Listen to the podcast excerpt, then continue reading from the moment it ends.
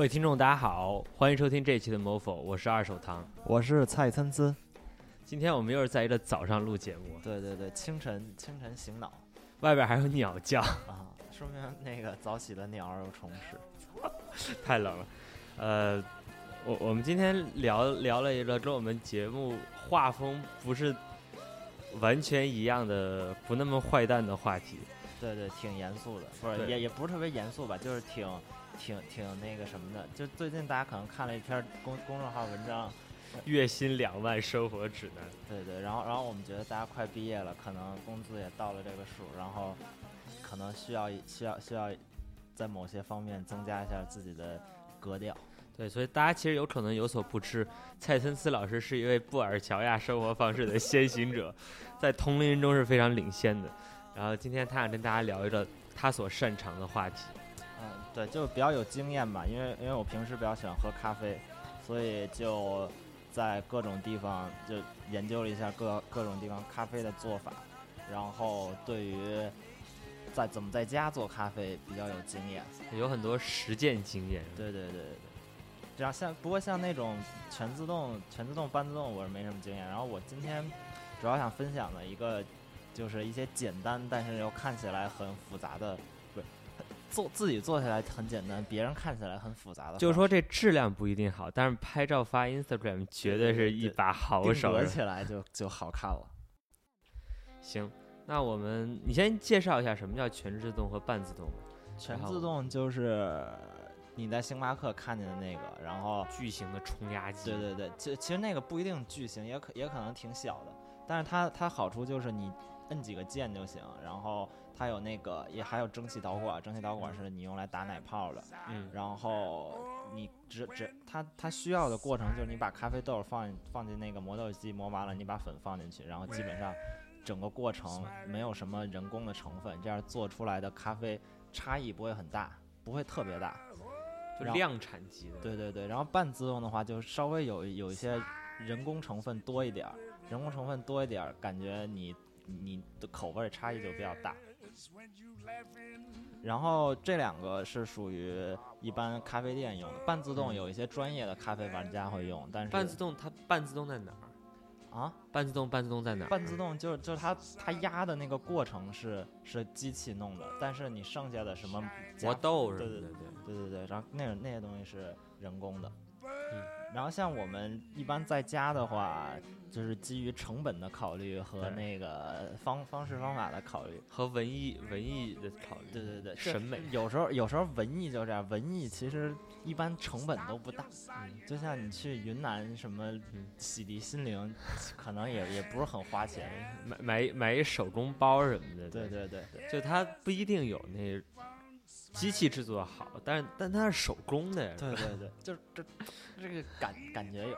然后今天今天我们就说几个胶囊是一个最常见的，对对常见做法，一个是胶囊，然后一个是啊虹吸壶，嗯，然后虹吸壶之后是手冲，嗯，手冲咖啡和那个摩卡壶，主要就这几个吧。行行行，他们几个有有什么差异吗？在你们专业玩家的心中？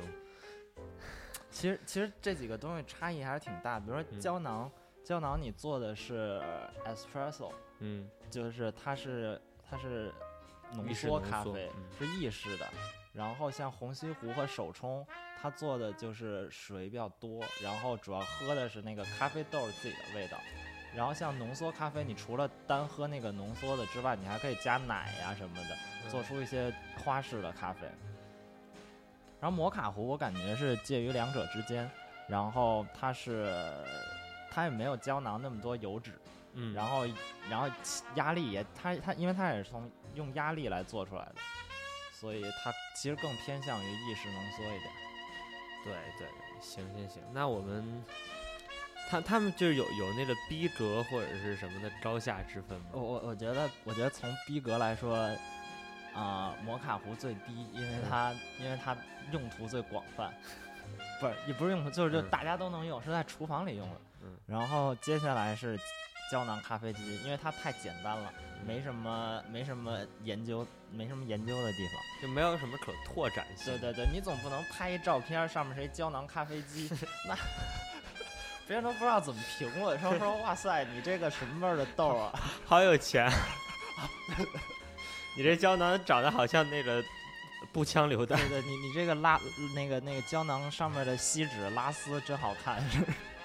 然后然后接下来就是手冲，手冲之后最最高等级的，我觉得应该是红西湖，就逼格上，对对，逼格的巅峰啊。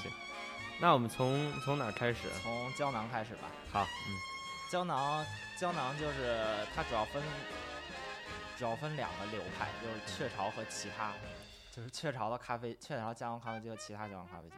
然后其其他咖啡机就是一些啊。制作咖啡豆的品牌，它会出一些咖啡机，比如说有有个有个非常著名的伊利，对伊利，就是你比如在欧洲那些那些大街上看见他们挂一红色牌子，就咖在中国也是，就是很容易遇到特别难喝的咖啡，就是有一个避免咖啡质量极低的咖啡店的方法，就是找那个他们的牌子旁边挂了一个叫银色的点儿，然后上面写了一个红的伊利，对对对，就是红底儿白字，然后。那个基本上，它它再难喝也不会难喝到哪儿去。然后它它出了一个特别好看的样子的咖啡机，但是因为实在没什么啊，没什么人买，就因为因为咖啡它有个适用性的问题，就跟手机系统似的，你需要不同的 app。来搭配不同的手机，嗯。然后胶囊咖啡机你需要不同的制式的胶囊去搭配不同的咖啡机，就每每家的胶囊和他家的机器都是配套的，不同的是没没法兼兼用，对对对对，然后啊这个是伊利的，然后确呃其实其实其实我说是是在中国这边，然后如果是在美国的话，他们还有一个挺大的品牌叫叫 Crops，那个东西叫 K Cup，啊。K K Cup 就是。它它有点类似于，呃，外包，它它的它有很多各种不同的胶囊，什么东西都能当胶囊，就是星巴克也给它出胶囊，然后那个柠檬茶也给它出胶囊。就是现在流行的话讲，我们做生态是吧？对对对，做平台是吧？做对做做环境，对做环境，嗯，然后啊。然后这个东西，这个东西当然在美国比较火，然后在国内我也不知道为什么没火起来。国内就是 espresso，就雀巢的那个最成。嗯，对，espresso。雀巢有两个系统，它有一个模仿 K cup 叫 Dos Gusto，然后那个东西比较平民，然后它也有各种就咖啡之外的饮料。它那个买买一个。胶囊是一般多少钱？就是你们那边是多少钱？我在我在新加坡买的话，一般是一盒十一块钱，就是新新币五十。五十的话，它有它有两种，它它有两种，一个是带奶的咖啡，嗯，一个是就是普通的 espresso。就它那盒里边自己带着奶，然后对对对，你的按钮里边是有一个加奶的按钮，你就可以加。那个那个那个奶，其实就是那个那个那个胶囊里边是奶粉。然后你也是通过它加水，然后出来的奶，嗯，出来奶泡一样一样的奶，然后就需要额外加一个。对对对，那个东西是八个奶和八个咖啡，然后一般的话是如果单咖啡的话是十六个咖啡，所以其实其实还是挺实惠的。国内好像是多少？就反正挺小的，就投人民币不止五块钱一个。对。然后好像是五个三十五还是怎么着？然后我在澳大利亚的时候，以前是一块钱，就是你投一个一块钱的币，它给你出来一个那个。对，然后这个东西，我我那天上一下淘宝，然后看国内卖多少钱，他们都都送的，那咖啡机都是送，你买两百个胶囊，然后送一咖啡机。他他两百胶囊多少钱？一千来块钱吧，八百到一千，然后送一个那个。是对雀雀巢自己的那个咖啡机，是是他们真的吗？真的真的，就其他地方也有，就就是其他地方一般是通过跟信用卡绑定，就比如说你花够多少钱，然后他送你一个，送你一个这个。他那个胶囊，我当时看的时候就是，呃，比如就我们那按雀巢来说，它是不是有几款不同的？比如绿的，然后棕色的，然后还有什么？就棕色偏点红的，就那那些都是什么？那那是不同，那是不同口味儿。嗯，比如说金的，金的有可能是那个金的，有可能它加了一些果香啊，加了一些果香。然后像红色的话，它可能是啊，就是普通的 espresso。然后一般黑色的话，它那个浓郁一些。对对对，然后然后提神效果更强。然后一般一般你买一买一个那个，买一盒胶囊，就拿 espresso 来说的话，是一个包装的很精美的黑色盒子，一个大长条，然后他会送一个小本子，本子里边就就分别介绍了这个每一个胶囊是用的哪儿的咖啡豆，然后它有什么样的什么样的香味儿，你可以体体验一下。那个就是咱们国内的人喝咖啡，其实就是风味有了偏好。应该是在你你们咖啡界是不是咖啡的风味就大致分为两两个流派，一个流派就是以坚果为为基底的这个香味，还有一个流派是以果香为基底的。但是好像国内的人基本上都是喜欢喝就是坚果香味的那个，对，所以反正我喝果香的就觉得怪怪的。我我我自己也是喜欢喝坚果味儿，然后其实但我觉得其实从口感来说差异没有那么大，嗯。然后，但是就你闻起来，可能效果就就更能闻出来一点。对，它，呃，那咖啡机上是，呃，你介绍一下咖啡机。那咖啡机上是有几个按钮的，就比如说什么 short、medium、long。对，一般一般的一般的雀巢 Nespresso 咖啡机，它一般是两个键，也就一个小杯，然后一个叫 Longo，就是就。大杯，嗯，一百，Longo 一般是一百一十毫升，还是它多少毫升？然后，然后小杯就是普通的六十毫升还是四十五毫升那样。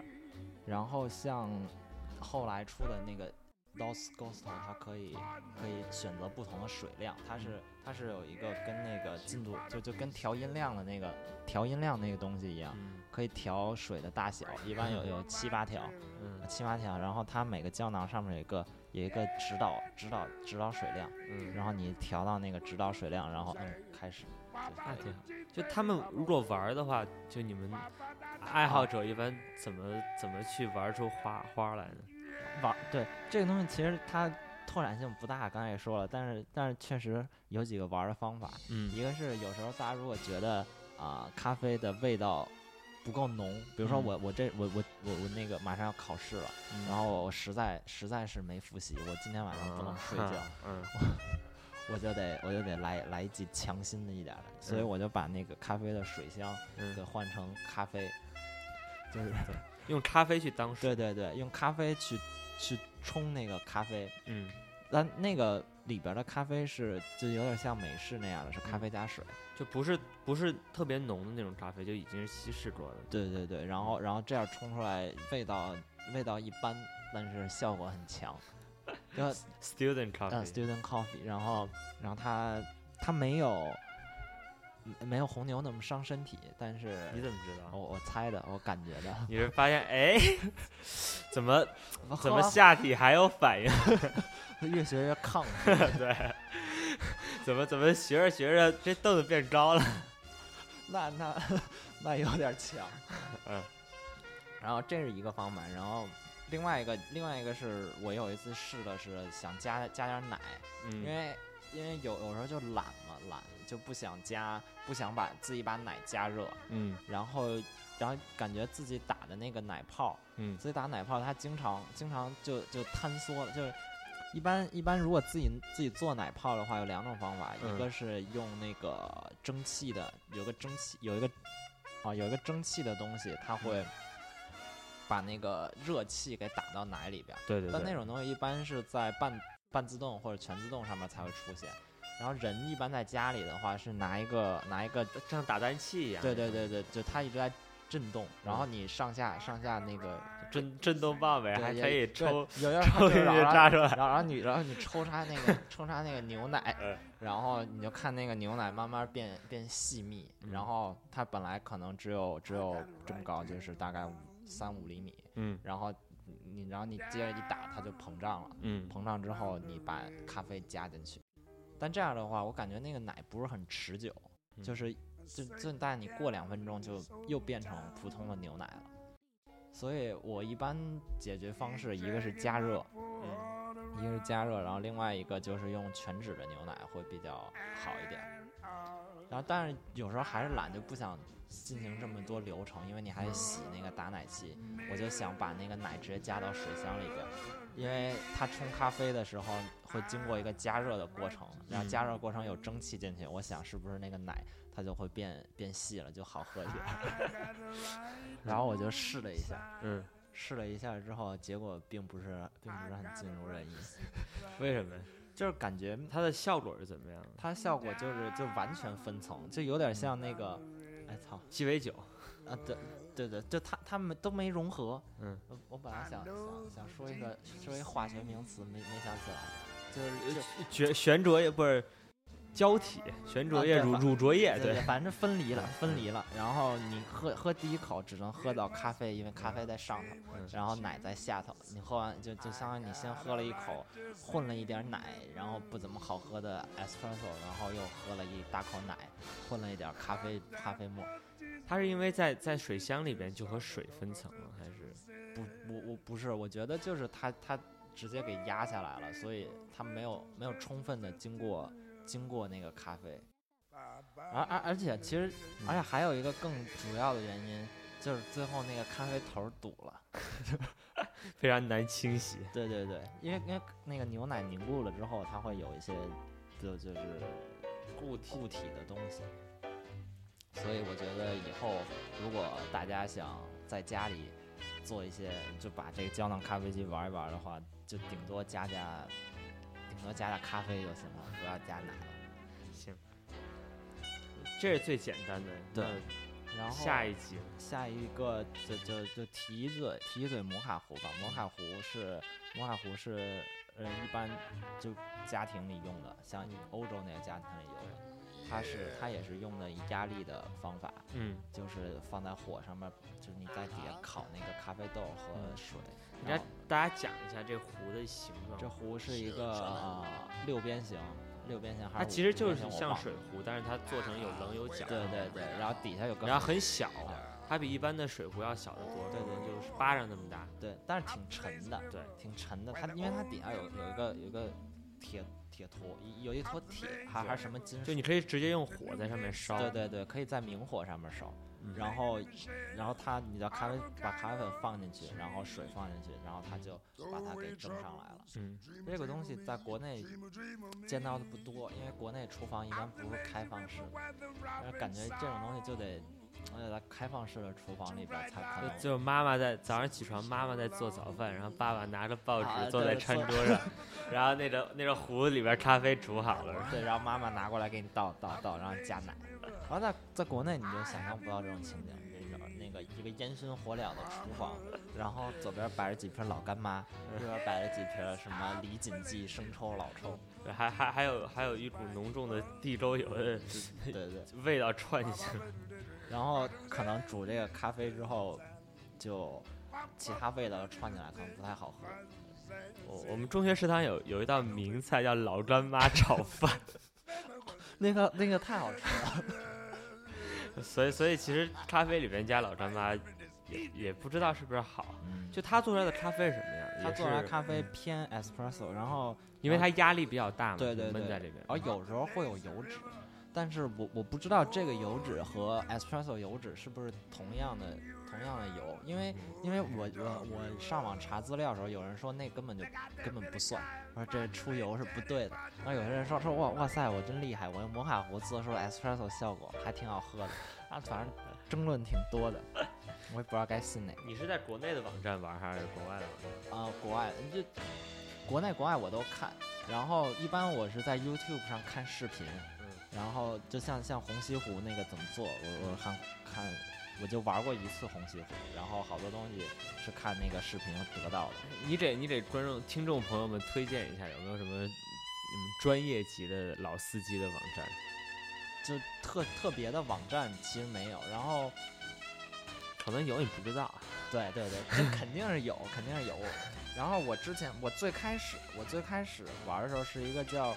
我最开始入坑是看一个叫呃摄影日记的网站，然后它是一个它是一个其实是一个摄影网站，但它有个论坛叫玩主论坛，然后这里边有有各种王朔开的是吗？不，那不是那个玩主，是是是是王字旁那个玩，然后里边就是有各种人折腾各种不同东西，作，对对，反正就是作，怎么看看怎么花钱。然后它里边有一个有一个喜欢玩咖啡的俱乐部，嗯，然后每天有人在那说自己心得，然后我我开始天天看那个，然后后来自己慢慢在网上搜各种各种资料什么的。老司机领进门，修行在转。对对对对，就我再补充一句关于摩卡壶的事情，因为有一阵儿就跟几个欧洲人在一起玩，嗯他们有一天逛街嘛，然后就买了一摩卡壶，然后跟他们聊说这抹茶壶比较类似于什么呢？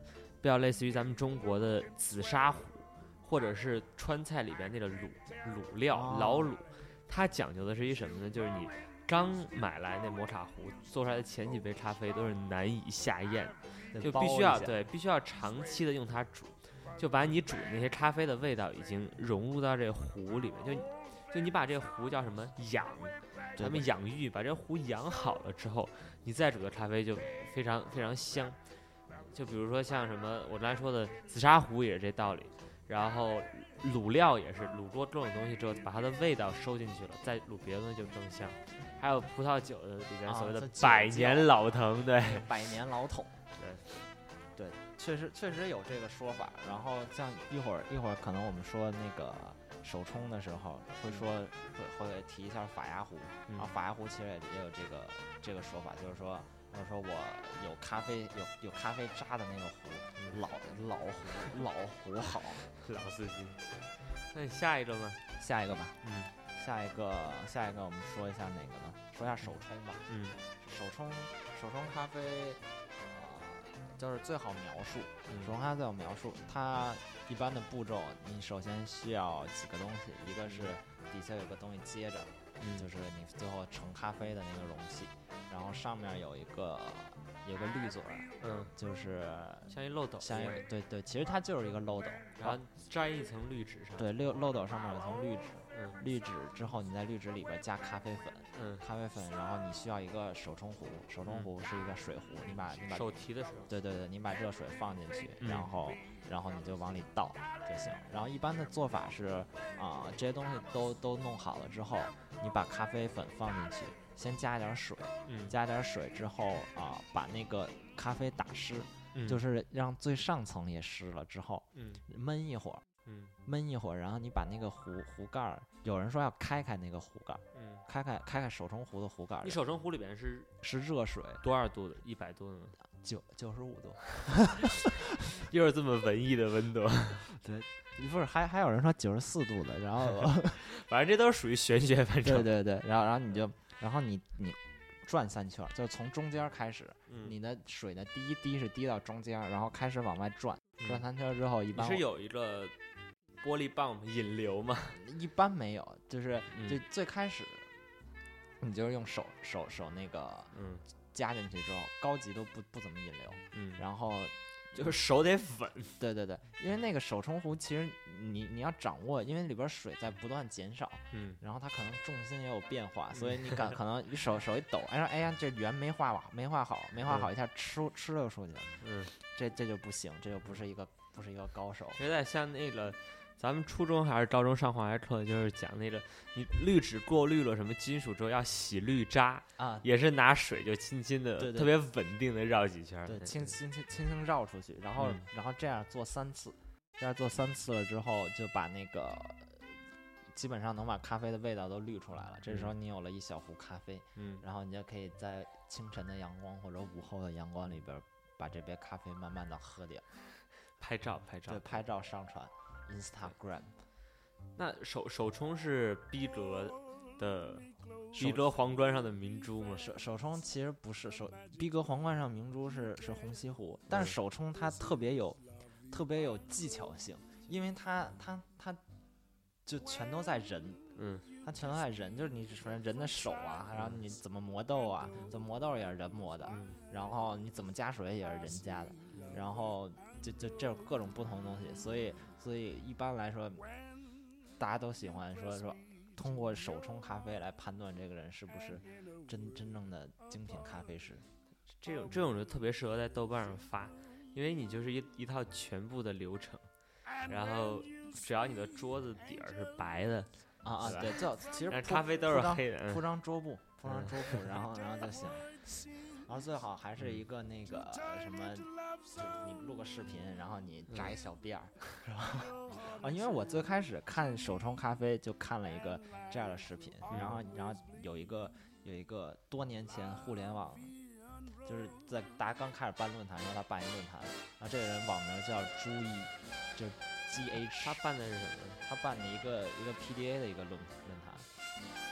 然后，但他本身自己也特别喜欢玩这些东西，然后他录了一个视频，嗯，录了一个视频，给给提供给了一个叫“一人食”的栏目，嗯，然后就是怎么做手冲咖啡，然后看逼格超高，这也是你所向往的，是吧？对，其实那个那个“一人食”那个栏目整体挺好的，因为他他每个栏目就是每每个小视频介绍了一个菜怎么做，然后一般都是一个人做完了，做完了之后一个人吃，是。一个人吃就是一人食，一人食，啊，一人份儿的。那他们说这手冲咖啡特别贵，贵在哪儿？手冲咖啡，嗯，手冲咖啡你想便宜也可以便宜，因为你每个东西都可以。对，我就对我就一想，你拿一烧杯，拿一漏斗，拿一滤纸，基本都相当于不要钱。对，但它那它贵就贵在它每个东西都可以贵，比如说你那个盛盛咖啡的壶。就可以很贵，你可以从普通的塑料壶，然后到玻璃壶。塑料壶其实不是特行，因为有热水。然后到玻璃壶，然后到各种不同材质的壶，各种不同木头的壶、金属的壶都很贵。这个是底下接咖啡的那个东西。然后那东西不同有差别吗？还是也是玄学范畴？玄学范畴。这这个这个真是这个是纯玄学范畴。然后，然后就因为你你反正是接东西嘛，就要么就除了为了好看，要么就为了好看，要么就为了没有别的为了。然后上面上面的那个漏斗，漏斗，因为你底下壶都配这么好，你上面上面漏斗肯定得配配套，不能用实验室那种，对然后所以你这个也挺贵的。然后它贵在哪儿？就可能我觉得就是材质，然后就是然后你壶。就是你你的漏斗和壶的是不是搭配？嗯，然后就这个东西，嗯，然后是不是有艺术性什么的？艺术啊，然后这个这这里边最贵的那个东西是，啊，是那个手冲壶，就你你装水的滴滴在手上那个往下倒那个。对对对，然后它它一般来说是上边比较瘦，下边比较胖的一个形状，嗯，然后一般也是云朵型的，然后一个圆形。那它为什么为什么是这个形状？就是因为你因为你那个在加水的时候手是转的，嗯，手是转的，所以你里边水其实也是转的。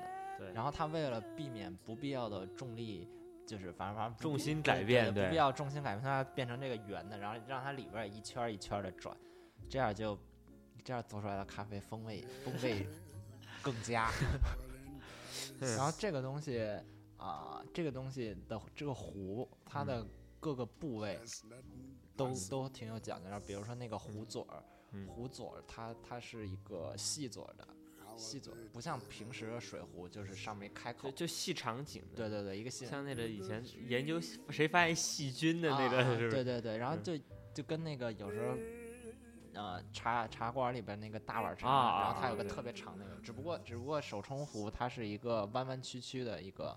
一个管儿，这样让让水更好的通过，因为它设计设计稍微弯曲一点，你就更好控制水流的大小啊、粗细啊什么的。然后这这是那个管儿，它的粗细和口口的形状。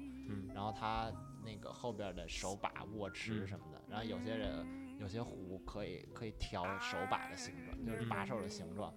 和把手的材质，比如说我换成一个桃木的，然后养一养，那个握握握持感比较好，然后这样这样更好的更好的做咖啡。换成玉的是吧？玉的倒真没见着。这个手冲手冲壶，手冲壶从呃几十块钱的也有，然后一般大家用的入门款是 Hario 的一个啊三百三百来块钱，然后贵的贵的就太贵了，什么几千几万的都有。然后就我前两天看新闻说说英国的一个什么博物馆，他还收藏了一个一个什么的手冲壶，特别有艺术价值，可能是哪个大师设计的。那多少钱？无价之宝啊！它它上面是不是雕了好多，就是呃烤的珐琅瓷什么的。我觉我对对对，我觉得是，就是它因为它上面有有各种不同的纹路，然后所以所以可能贵在那儿。他他们。就是这说法，就是说，但这个价值他们会认为特别贵的、特别漂亮的做出来好喝吗？还是说让你心情愉悦了？口 感，你问口感还是感觉？感觉感觉。那肯定的，我都用这么好，我都用这么好的壶了，那肯定不一样啊。它其实带来的是那种，呃，就是像月薪两万的牛油果带给你的那种精神满足。反正都是三，都是都是几块钱的一个牛油果，然后我月薪两万吃，跟我月薪八千吃就不一样。就是有一种。就是有一种有一种稳定之后的悠闲感，就像电脑、手机都充满电的时候，人也是很幸福的。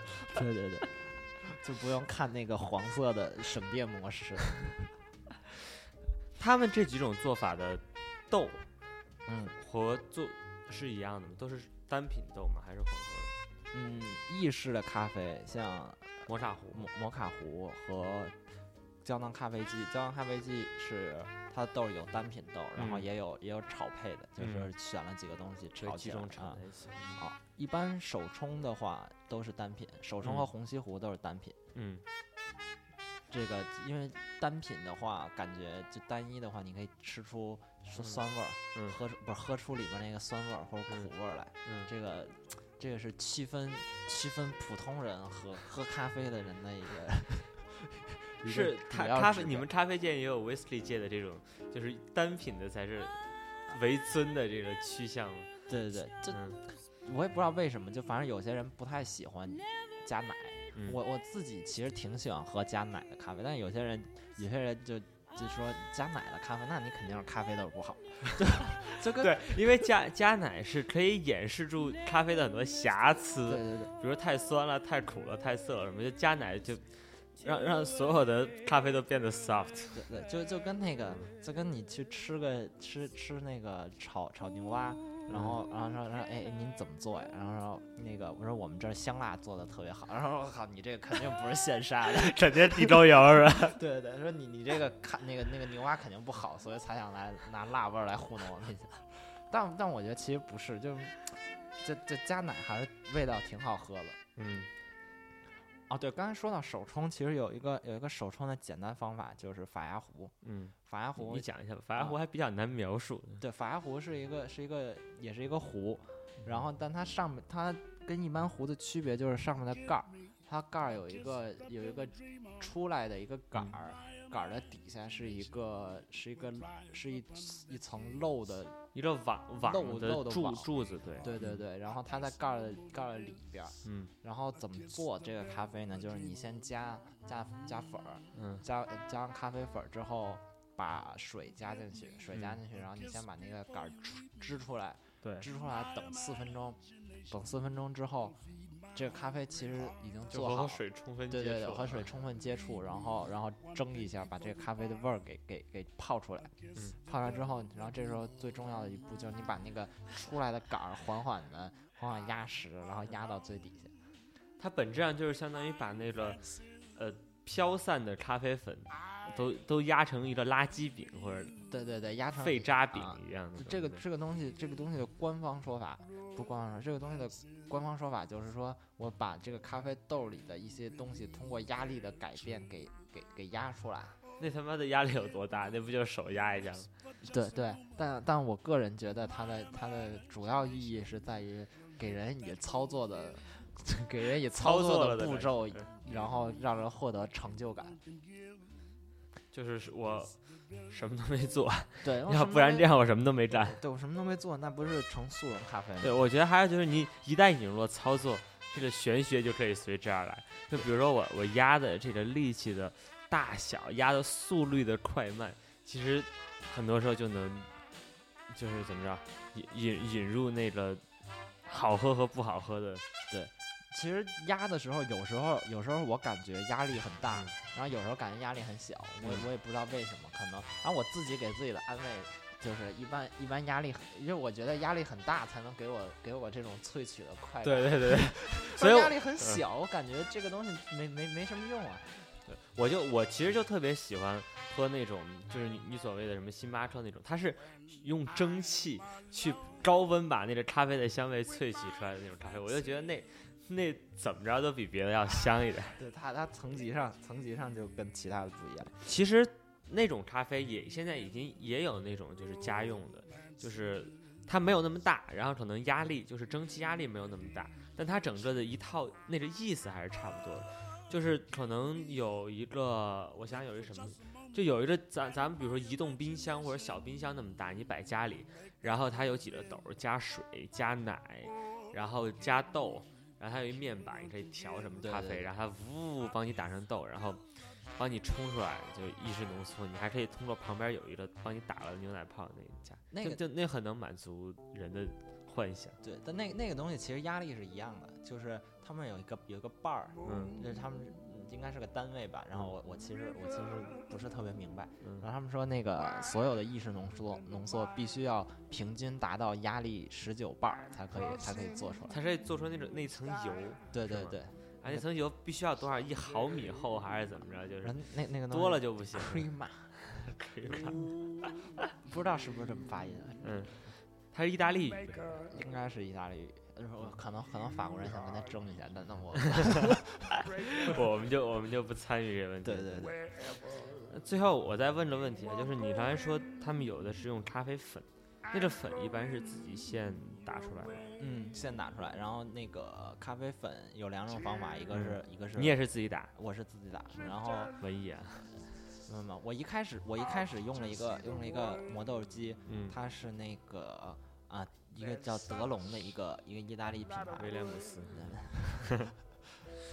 好久 好久不看球，那个一个一个德龙意大利品牌，然后它的它的构造是上面有一个。有个旋转的刀片儿，旋转刀片儿，你把咖啡豆放进去之后，那个旋转的刀片就开始疯狂的转动，砍那个豆子，然后最后最后把它全都砍成很细的粉。然后后来后来我稍微研究了一下，发现大家都很不耻这个东西。就你兼容电动的，我操！不 就不完全是电动的问题，是那个他觉得这个豆子吧，它没有经过一个很很严丝合缝的物理物理过程来。来磨它，不像是那个磨盘，磨盘碾它，嗯，然后它是它是把那个豆充分碾磨，对对对，它是把那个豆砍出来的，然后大家大家大家很不喜欢这种，然后然后那样的方法做出来，我自己也发现了，就是那个咖啡粉刚出来的时候就是热的，嗯，然后大家觉得可能这时候热不太好，就得 就得常温。所以后来后来我换成了一个自己手工磨的，它里边有个轴承，轴承你你在上面自己转那个东西，那个咖啡就缓缓从上层转到下层，是不是有点像那个西餐厅里边你自己拧出胡椒粉有有一点类似那个东西。然后它的轴承一般是经过经过爱好者们研究研究发现的，因为有些爱好者他。他自己自己也有工科的或者学物理的，嗯，所以所以他可能觉得自己做出来的啊这个效果更好，更能更能符合自己的手感，然后他们就做完了，然后发到百度贴吧上，百度贴吧对，然后两然后做几个样品，做几个样品之后，大家大家用了之后都觉得好，就一块凑钱找一工厂把它给量产出来。现在淘宝上卖的好多那种那种没牌子的。都是百度贴吧出品，但是其实质量都不错，对，质量都挺好的。嗯，啊，其实那个红西湖还没说，嗯，红西湖，红西湖是逼格皇冠上的明珠，嗯，它，它，它主，它主要就是因为它有明火，就一个是它仪器很复杂，另外一个是它有明火，嗯，明火，就是你首先底下是一，呃，底下是一蒸汽的，不是，底下是一个酒精灯。酒精灯上面是一酒精灯上面是一烧瓶，烧瓶烧瓶在上面是一个烧瓶里边装装着水出蒸汽的。对对对，它理应是理应是出水，嗯，就理应是装水，然后上面是一个连接部分，连接部分再上面又是一个又是一个跟烧瓶一样的东西，那个地方装咖啡粉，嗯，然后它它主要的过程就是先加水，嗯，加水之后加那个。把那个连接部分给接好，嗯，接好了，它中间有个有个管儿，有有不不是有个管，有一个那个叫什么？有有个棍儿，嗯，棍儿上面然后是咖啡粉，嗯，咖啡粉，然后你在底下点燃酒精灯之后，它不是慢慢的就燃烧，嗯，燃烧了之后，那个水就蒸起来，蒸到上面的咖啡，蒸到上面的咖啡那个地方，嗯，然后把咖啡打湿，嗯，打湿了之后就把咖啡的味道给弄出来，嗯，弄出来之后。然后你在上面稍微引稍微引流，嗯，引完引完流之后，让咖啡粉和蒸起来的那个热水充分接触，嗯，然后热水不是凝固了吗？嗯，凝固之后温度又有点降低，嗯，就就你温度有点降低之后，你把底下就相当于扯，相当于扯上面上面上面凝固了的啊水和咖啡混在一块儿，它叫冷凝，不叫凝固了啊，冷冷凝。我听了半天，我说凝固了，有有点比较难以想象啊，从气体变成液体了，对吧？啊，对对对，然后冷凝了之后，那个它又又又回来了嘛，又倒回来，这个东西，这个这个过程就是虹吸，啊，就是其实说白了，原理就是你把你把底下的水烧上去了之后，因为下面那壶温度很高，所以它气保蒸汽压很低，对吧？然后它它蒸汽上去把咖啡萃取出来之后。因为你把灯一撤，下面空气迅速迅速冷却了，下面气压就低，就把上面的咖啡压回来了。对对对，嗯。然后这个这个东西为什么为什么大家喜欢拿它拿它来说事儿呢？因为因为我觉得它是一个它是一个动态的过程。比如说你白牙壶，白牙壶你只能拍张照片，然后手冲手冲壶手冲壶你你当然你拍照片肯定更好，手冲壶拍照片更好。然后你要拍视频的话，你只能拍那个水滴下来的过程。嗯，我试过。然后效果不是很好，因为因为你在作为一个旁人看，实在实在没什么没什么油的，嗨不起来。对对，但你看这个红西湖，我靠，先先是装置就十分复杂，装置十分复杂。然后你看上面，哎，有一个水水突然上来了，上来了，然后凝固又下来了，就我觉得这个人确实就觉得很神奇。对对对。那他的那个技巧主要在哪？就区分高手和他，我我觉得他技巧主要在于那个那个引流。不是，就就是那个咖，就你你的水上来之后，上来之后不是有一个水和咖啡，嗯啊，互相接触的过程嘛？然后这时候你要拿一个拿一个跟搅拌棒一样的东西，就把那个咖啡和粉就稍微搅一下，就把咖啡其实是把咖啡压到那个水里边，嗯，然后我觉得这个过程人工成分最大。因为因为这时候你就可以说了，哎，我看你这个咖啡粉和 和水没有充分接触，可能做出来的风味不佳。然后然后也说，哎，我这个我这个接触的很好，你看它上面这一层一层小气泡。然 后对，反正就主要是这个。不是你你自己实验的感觉怎么样？啊，我我自己我自己实验的时候，感觉就是我经常碰到碰到那个。就它外边不是从玻璃，就碰到那个杯壁，嗯，但是碰到杯壁其实是不对的，你就应该，嗯，你就你就应该不碰那个杯壁，你就应该在一个很小的空间里边，让他们就是四两拨千斤，对对对对对，让他们充分就粉和咖啡充分接触，这时候你劲儿，你动作还不能太鲁莽，就碰着杯壁。然后，然后有时候你会觉得那个就是。阻力会比较大，而有时候阻力比较小。这这和口味的好坏有玄学关系吗？我我我尝不出来，应该是有的。搅拌多少馅儿跟口味也有关系。一般是搅拌多少馅啊？啊，一般搅拌一般是搅拌十十几圈，十三圈吧。有人说搅拌十三圈。你以前玩过游戏吗，怪物猎人就是里边能炒肉，然后每次就你必须炒到第几圈半的时候。最好，然后你多一点吃完就拉肚子，然后少一点吃完就是生肉。对，这这也是也是一个玄学范畴的东西。嗯，那你你平常玩的还有什么？就这些？平常大概就这些。然后我准备等之后弄一个半自动版，可能。你可以给大家写一个东西，关于这些东西的，啊，配配上照片儿，配上你自己扎了一小片。那我得留会儿头发。嗯，行行行，那我们啊，对我我们最近在商量一个事情，就是我们之前节目的时间有点偏长了，然后大家呃，就特别是流量党嘛，虽然其实我不是特别流量党，就表示压力比较大。我觉得可能是仪式感党，就是。就是因为大家干一事儿想做完它，然后比如说我看一个东西需要一小时，对，就跟我看书似的，必须就看一本书的目标其实不是为了看书，就为了最后到豆瓣上去把它改成那个，把想过想看改成看过，读过对，想读改成读过，对对对，我觉得我觉得嗯，我们觉得这个一个多小时可能可能不太能满足仪式感，嗯，就不能不能满足很多很多人的这需求，并且大家可能。流量可能都没我这么多吧，因为就是我，我毕竟是一个一个月可能平均下来都得有六七 G 的人，就我感觉不出来。但是最近，比如跟马哥、马日丽什么的人混，就是马日丽是一个生活中典型的一类人啊。他们就 到哪儿，比如说我进一咖啡店买杯咖啡，我说你等我一下，可能也就等两分钟。马日丽一定会问一下，说你们这儿那个 WiFi 密码多少？然后就去蹭一下，然后出来又没了。对，这个东西其有有有有有一位朋友的，有一位朋友的总结特别好。嗯，就是他是一个非常穷游的人。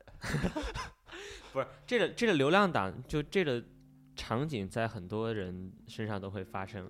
对我们因为我们这节目对吧，就是听的人很少，就 长期保持着。呃，在在网易保持着两位数的播放量，然后两位数的十倍基本上都是一，然后在荔枝上一般也就不会超过五百，可能五百就最多了。但我觉得有很多僵尸粉，对，呃，没关系，主播声音好好听，然后问哪个也不回。行，那我们就先这样，然后我们之后再继续聊。呃，最后一首歌又又是一首布尔乔亚的学院派的。呃，老摇滚了，呃，Blur 的 Coffee and TV，大家假期愉快，假期愉快，拜拜，拜拜。